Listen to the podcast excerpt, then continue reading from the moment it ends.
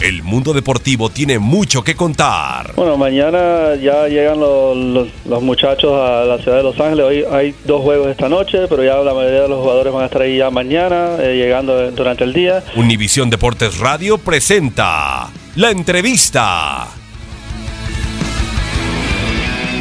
Yo creo que, que, nos falta punch, nos falta certeza, no nos falta eh, definición en la última zona. El equipo genera chances de gol, genera muchas chances de gol. Eh, eh, hoy solo pudimos hacer dos, ¿no? El, y el equipo está cumpliendo en ese sentido. Yo creo que sí nos falta claridad en el último tercio, en el área sobre todo, que es donde se ganan o se pierden los juegos.